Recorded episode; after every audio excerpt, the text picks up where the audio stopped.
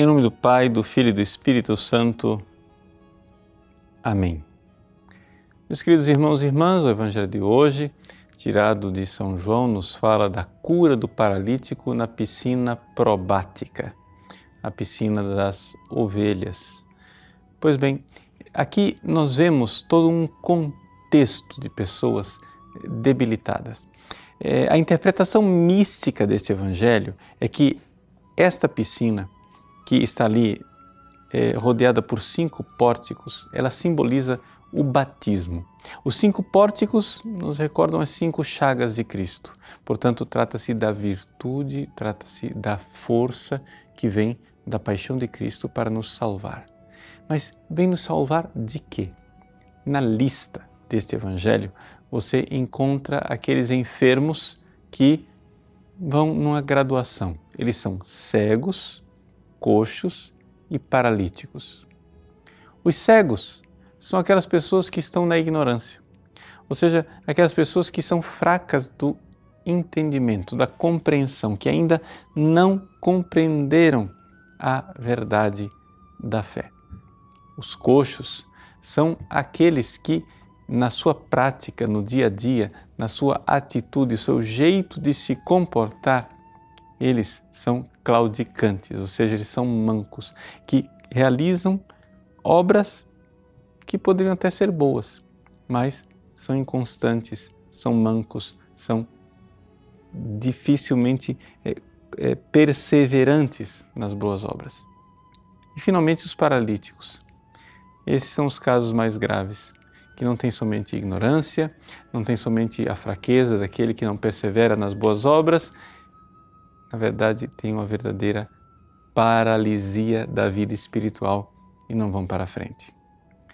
Pois bem, aqui nós vemos que os seres humanos têm uma graduação diferente, uma forma diferente de se comportar diante de Deus, cada um com a sua gravidade, cada um com a sua história pessoal.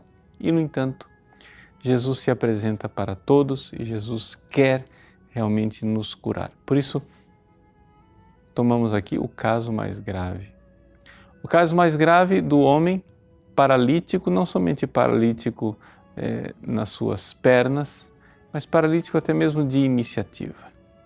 Lá estava ele, pobre homem paralítico, esperando e não sabia mais pelo que é que ele esperava. E é interessante nós vermos que Jesus pergunta: Você quer ser curado? E ele responde já mostrando o seu desespero, a sua falta de esperança. Como quem diz assim: querer, eu até queria, mas não vai dar certo. Por quê?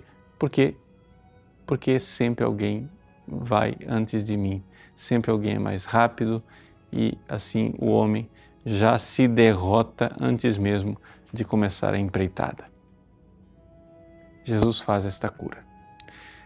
O que é de muito estranho nessa cura é que Jesus não pede a este homem fé.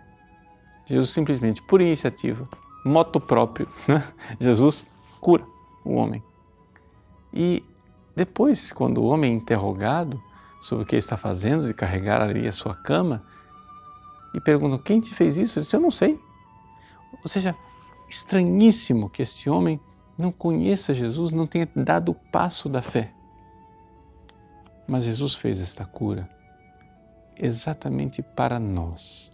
As curas de Jesus são sinais, sinais para levar até a fé, para que você compreenda. Nós, ignorantes, sem conhecer Jesus, coxos, quer dizer, sem perseverança,